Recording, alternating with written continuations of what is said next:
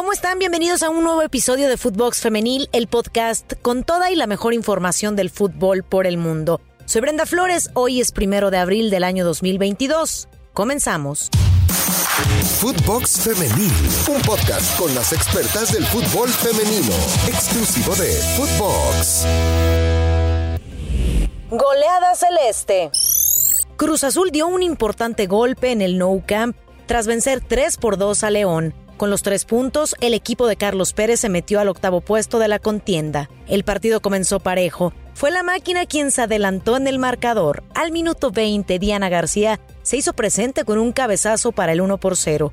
Al 35, Nailea Vidrio empató las acciones uno por uno y se fueron al descanso en igualdad de condiciones. La fiesta de goles continuó en la segunda mitad. Al 54, la Fiera se quedó con una jugadora menos luego de la expulsión de Sandra Camacho. Al 67, Claudia Cid se marcó el segundo tanto celeste con un remate de cabeza. En la recta final, al 83, la silbante Katia García indicó la pena máxima para las Esmeraldas.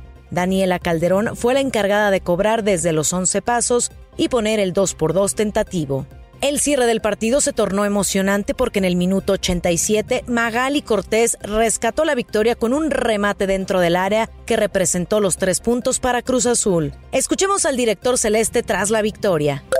Sí, bueno, eh, tranquilos, este, contenta las veo porque al final, si tú recuerdas, me parece que estabas presente en la noche, yo decía que en ese momento tenemos que replantear, empezar a sumar dejar un poco de lado el, observar el objetivo primordial que era calificar porque el equipo no estaba funcionando de la mejor manera.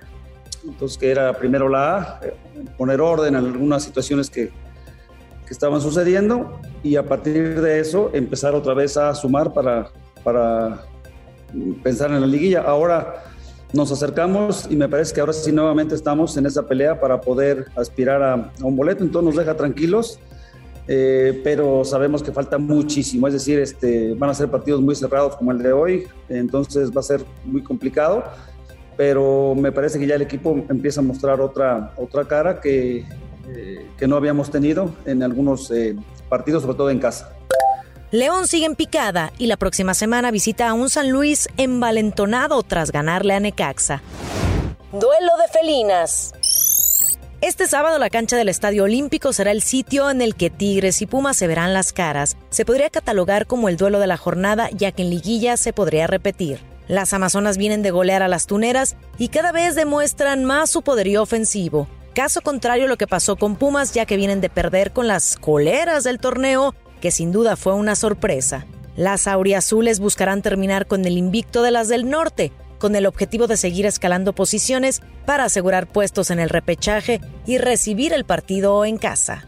Las Amazonas quieren sacar los tres puntos y alcanzar a la pandilla en el primer lugar. Previo al encuentro habló la jugadora de Tigres, Hanna Gutiérrez.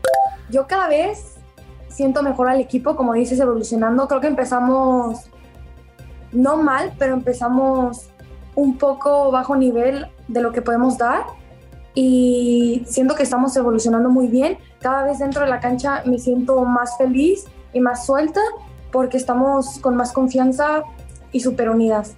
Y lo otro, la preparación va muy bien. De hecho, el fin de semana me meto a concentración. Creo que todos estamos súper felices y queremos poner a México en alto.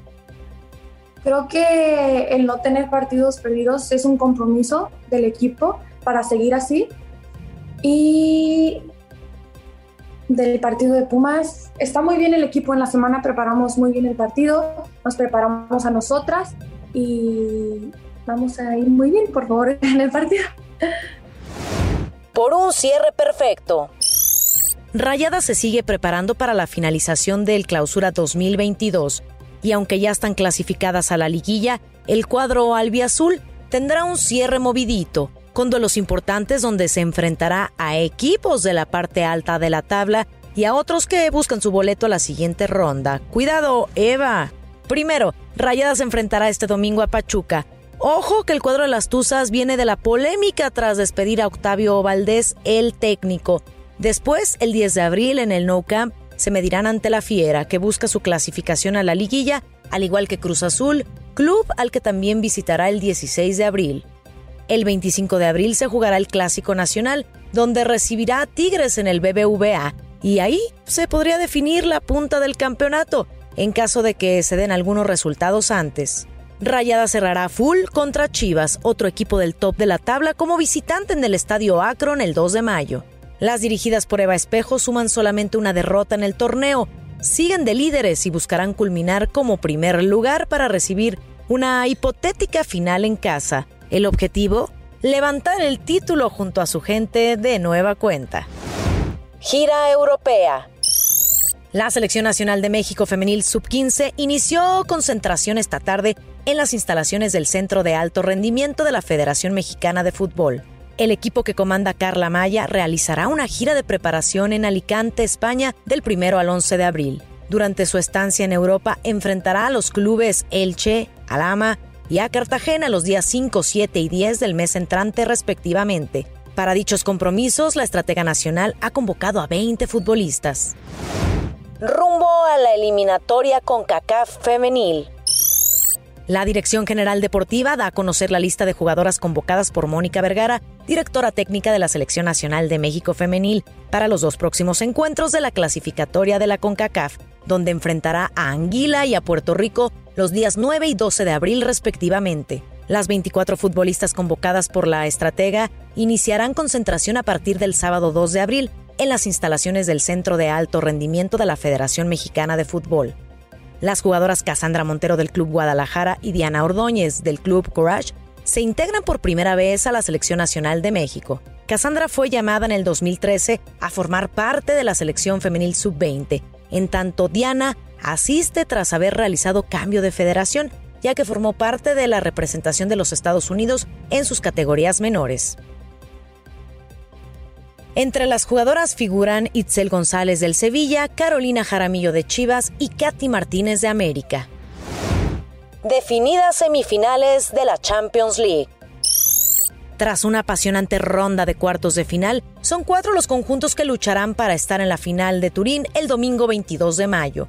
El Barcelona, el gran campeón de Europa se enfrentará al Wolfsburgo de Alemania, mientras que en la otra eliminatoria el Paris Saint-Germain chocará contra el Olympique de Lyon. Cabe mencionar que el duelo de cuartos de final entre Barcelona y Real Madrid, disputado en el Camp Nou, pasó a la historia ya que rompió un récord mundial de asistencia con 91.553 aficionados, superando los 90.185 que se dieron cita en la final del Mundial de 1999 entre Estados Unidos y China denuncia al Barça. Giovanna Queiroz, delantera brasileña de Levante, denunció públicamente a Barcelona femenino por abusos durante su etapa como blaugrana, debido a que eligió defender a la selección de Brasil en lugar de la española. Ella difundió una carta en su cuenta de Twitter donde contó cómo la relación con el club pasó de ser muy buena a transformarse en una amarga experiencia a partir de que recibió su primera convocatoria a la verde amarela. Recibí indicaciones de que jugar con la selección brasileña no sería lo mejor para mi futuro dentro del club. A pesar del desagradable y persistente acoso, no le di mucha importancia y atención al asunto, escribió. Cuando terminó la cuarentena, Queiroz se incorporó a la Canariña con permiso del club, pero a su vuelta a España se le informó que sería separada del plantel por una grave indisciplina, ya que supuestamente viajó sin permiso de la directiva. Esto la relegó al Barcelona B donde estuvo hasta que consiguió su pase a Levante, equipo donde milita en la actualidad. ¿Y dónde está Ada Hegerberg? Es la campaña que Versus lanza sobre la mejor jugadora del mundo en 2018 y la máxima goleadora histórica de la Champions con tan solo 25 años, que ha vuelto a la selección de las barras y las estrellas. Toda la información la trae para ti nuestra compañera Marion Reimers. Ha vuelto ha vuelto. Hace muchos años, eh, cuando se celebraba la Copa del Mundo del 2019, en Somos Versus, la organización no gubernamental que presido, lanzamos una campaña que usted puede encontrar en internet, por cierto, que se llama Where's Ada? o ¿Dónde está Ada? Y nos preguntábamos, ¿dónde estaba la mejor futbolista del mundo en aquel entonces, primera ganadora de un balón de oro, la noruega Ada Hegerberg. Y es que Ada Hegerberg había decidido en aquel entonces no participar más con su selección nacional y por ende estar ausente también de la Copa del Mundo de Francia 2019. La Noruega jugaba y juega todavía para el Olympique de Lyon, equipo ampliamente dominante y múltiple campeón de la UEFA Champions League de manera consecutiva, récord que ni el Real Madrid los hombres puede presumir. Cuatro años sin conocer la derrota, récords extraordinarios y en el tope de su carrera previo a sufrir una lesión que la alejaría de las canchas y le significaría eh, una adversidad enorme. ¿Por qué decidió Ada Hegerberg en ese momento alejarse del máximo evento que hubiera podido significarle dinero, patrocinios, fama, publicidad, rendimiento deportivo, crecimiento a nivel individual y colectivo y la posibilidad, ¿por qué no?, de volver a competir por una Copa del Mundo como lo hicieran sus predecesoras en los años 90? Ada Hegerberg decidió hacer esto, aunque ha sido muy escueta respecto de este tema, porque no le gustaba la falta de paridad que existía entre la selección de los hombres y la selección de las mujeres. Y mire que Noruega ha sido de las primeras en buscar igualar los salarios. No obstante, Ada decía que no únicamente tiene que ver con el dinero, con lo que tenía que ver era con los vuelos, con las condiciones de entrenamiento, con los horarios de los partidos, con los estadios o los inmuebles en los que se disputaban las competencias y un larguísimo, pero larguísimo, etcétera. Se hablaba de problemas internos, de que esto en realidad era un capricho, de todo esto que se busca hacer cuando una persona se enfrenta al poder, todo este desprestigio que se busca sembrar en torno a su persona cuando se enfrenta a los poderosos o cuando busca cuestionar las decisiones tomadas por unos cuantos que no entienden tal vez lo que significa desempeñarse dentro del terreno de juego y tener que ensuciarse los botines y el uniforme, barrerse en el lodo y buscar un resultado en las condiciones más adversas. Y ahí es en donde celebrábamos esta decisión. Bueno, después de casi cuatro años de ausencia, ha vuelto a Hegerberg a la selección nacional. La gran pregunta acá será, ¿por qué? ¿Por qué en este momento? Bueno, es un año previo a Copa del Mundo. Viene finalmente lo que nos presentarán Australia y Nueva Zelanda para el 2023. Y hay una pregunta acá que también es muy importante. ¿Qué es lo que ha cambiado al interior de la selección de Noruega? Indudablemente Ada Hegerberg estará hablando de los detalles puntuales. Sin embargo, creo que es muy importante empezar a mencionar esta temática porque en México sigue siendo un tabú hablar de paridad salarial. Y no únicamente en el tema del fútbol. El tema del fútbol es un megáfono de lo que sucede en otras instancias, en donde los hombres constantemente pretenden decirnos que son más productivos, que generan mayores ingresos, que tienen una mayor capacidad para hacer el mismo trabajo, cuando en realidad se ha demostrado que incluso las labores de cuidado que históricamente han correspondido a las mujeres también son trabajo no pagado y contribuyen de manera importantísima al Producto Interno Bruto y a las economías.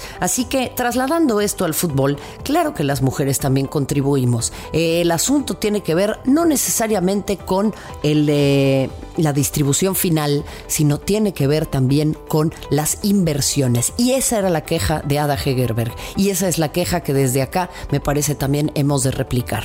¿Dónde están las inversiones? ¿Por qué es que las mujeres no podemos hablar de paridad salarial sin que caiga toda esa horda de opinólogos que en su vida han pisado un estadio de fútbol en donde jueguen las mujeres? Ni han, me parece, visto medio partido, pero sí están muy duchos como para hablar de la repartición de economías que además ni les conciernen ni les afectan, porque no es que ustedes, estimados ingenieros, eh, contadores y demás, que eh, de repente están sentados en sus oficinas, vayan a percibir menor salario porque una futbolista gane más. Entonces, ¿qué les quita?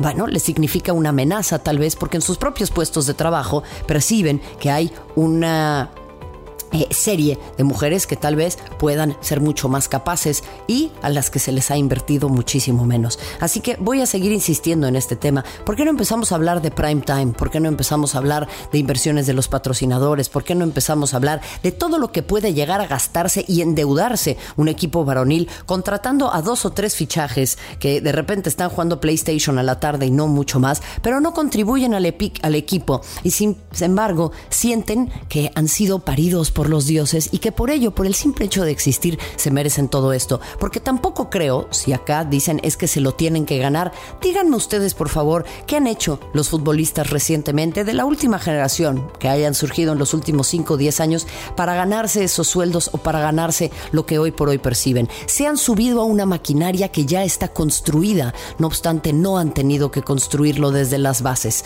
Y eso es lo que constantemente se nos exige a las mujeres. Eso es lo que Ada Ha enarbolado y eso es lo que desde acá, desde Footbox Femenil, una y otra vez seguiremos repitiendo. Gracias por habernos acompañado y veremos, por supuesto, cómo es que culmina esta fructífera carrera de Ada Hegerberg, quien, vuelto, ha vuelto, perdón, además de una complicadísima lesión para buscar ser una vez más la mejor del mundo. Y veremos si Noruega también puede, fuera del terreno de juego, tener a través de sus directivos y de sus manejos eh, administrativos ser el mejor equipo del mundo. Gracias y hasta la próxima.